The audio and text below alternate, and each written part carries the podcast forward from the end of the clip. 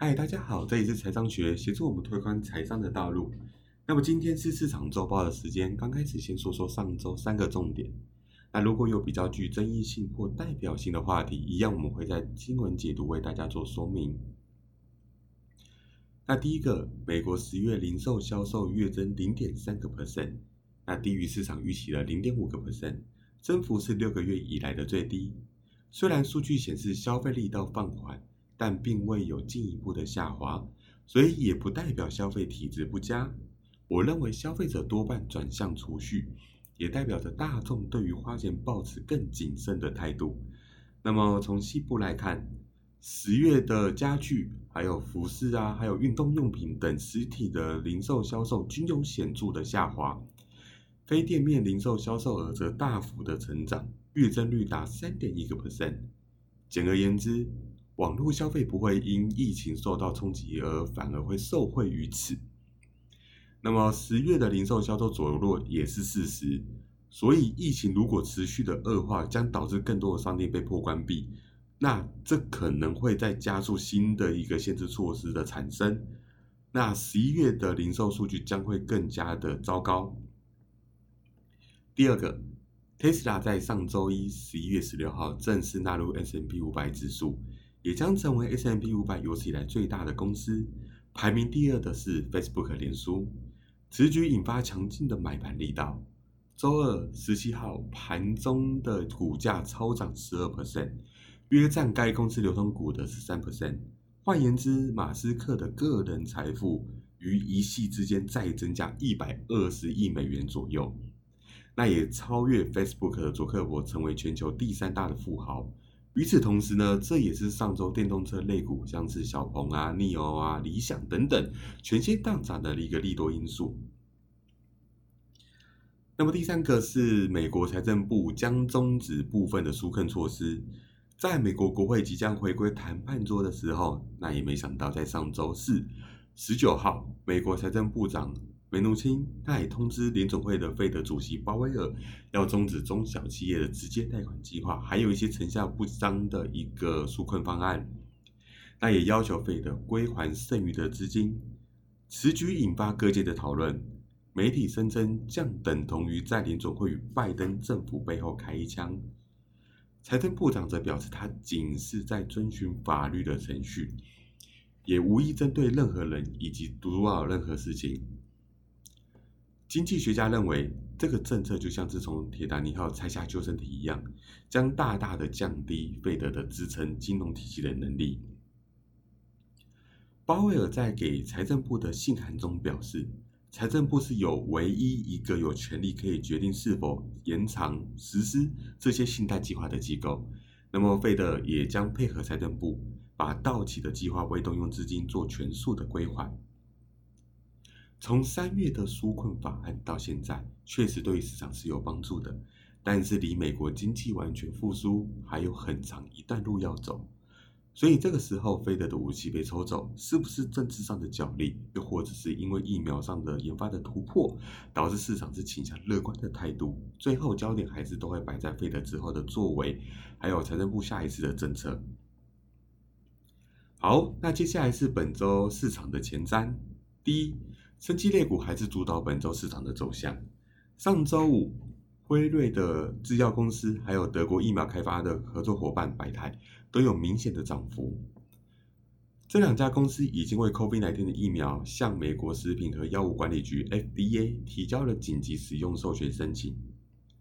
从技术层面来看，百泰飙升九点五趴以后，完成了一个看涨的反转形态。那辉瑞虽然上涨了一点四个 percent，盘中也一度上涨到三点一个 percent。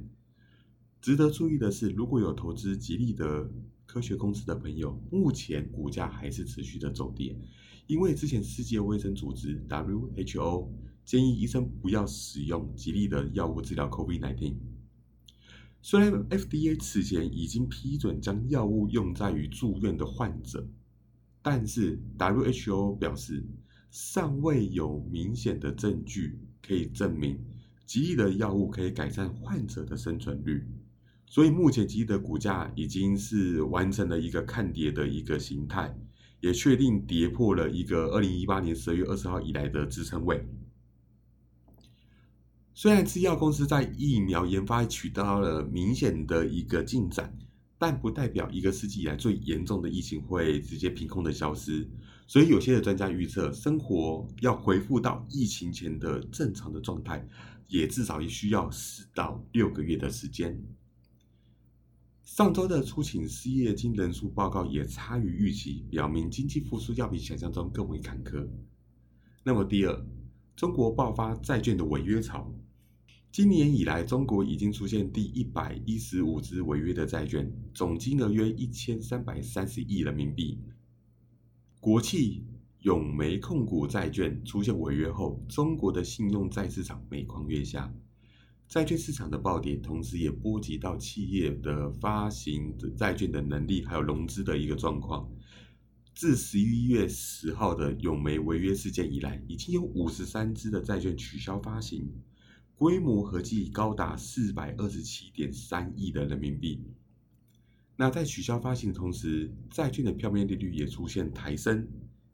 OK，目前在发的债券中有二十三只的利率超过四百分其中两支甚至高达七百分。换言之，利率的上升也代表着债券价格的下跌，也同时印证一件事情：大家在把手手上的债券在做一个卖出的一个动作。所以目前中国政府面临了政策上的两难，一方面要采取刺激的措施减轻 COVID-19 对于经济的冲击，另一方面呢，则防止爆发另一波的公司债的泡沫化危机。继 B N W 中国的合作伙伴华晨汽车陷入债务违约的风波，那它也被迫重整。刚刚我有提到中国的国有煤矿企业永成煤电集团。还有记忆体大厂紫光集团、房地产开发商中国恒大，接下来都面临巨额的债务的到期的压力。那么受到惊吓的投资银行纷纷抛售当地的债务，当然呢，银行与保险类股也一并遭殃。分析师表示，这种外溢的效益可能降低投资人对于中国债券的大量的追捧，所以投资中国债券相关的一些标的的朋友，要适时的检视手上的部位是否会受到影响。那么第三，欧洲在早前已经深陷第二波疫情的一个影响了。那今年疫情爆发期间，欧洲各国首度实施封锁后，在今年第二季，欧元区的 GDP 下降逾十一个 percent，随后呢，在第三季强劲反弹，飙升十二 percent 之多。尽管目前经济复苏仍存在不确定性，但投资银行摩根士丹利。依旧预估，二零二一年第一季欧洲区经济将迅速的回温，经济产出将恢复疫情前的水准。至于欧洲的疫情，已经有初步的解套方式。欧盟有机会在年底核准两支目前正在测试的疫苗，分别是辉瑞、百泰研发的疫苗以及摩德纳。欧盟执行委员会主席范德赖恩表示。欧洲药品管理局 （EMA） 每天都会与美国食品药品监督管理局 （FDA） 就疫苗的情况进行联系，以便能及早开放到民间使用。经过上周四的视讯会议后，E.N.A. 认为最快可能在十二月下半月批准这两支疫苗的使用。与此同时，已经与辉瑞、百泰达成共识，购买多达三亿剂，而且定价为十五点五欧元的疫苗。价格当然也低于美国不少，所以影响欧盟最深的疫情或许已经找到解套的方式了，后续就要看临床实验的速度与疫苗的实际成效。总结一下我对这周的想法：科技股该何去何从？拜登胜选后，市场认为大规模的刺激方案提振美国经济的可能性已经变小了，那些曾经依赖经济快速复苏的价值股表现也落后。那辉瑞呢？还有百泰共同合作研发的疫苗，也令科技股的涨幅戛然而止。因为这两家公司宣称，它现在的疫苗能够阻止九十 percent 的感染率。但是值得一提的是，辉瑞的疫苗它采取的技术必须在超低温下储存，那这将是疫苗供应最大的挑战之一。虽然在上周，它有释出的消息是它有突破的这一个储存的一个限制，但实际的成效并没有公布出来。所以整个投资的人也意识到，到一个重点，辉瑞的疫苗需要更长的时间才能令大多数人得以接种，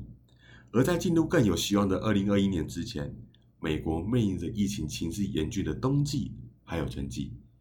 那在消息啊还有政治的影响下，短线市场的波动肯定会加剧。建议大家可以聚焦基本面做长线的布局策略。那么我也预计在周五也会跟大家聊聊现在最新的趋势，电动车的一些发展，还有产业的布局。或者说我们该怎么去做这一块相关的布局？那么喜欢的朋友可以帮我订阅以及分享。那我们下次见。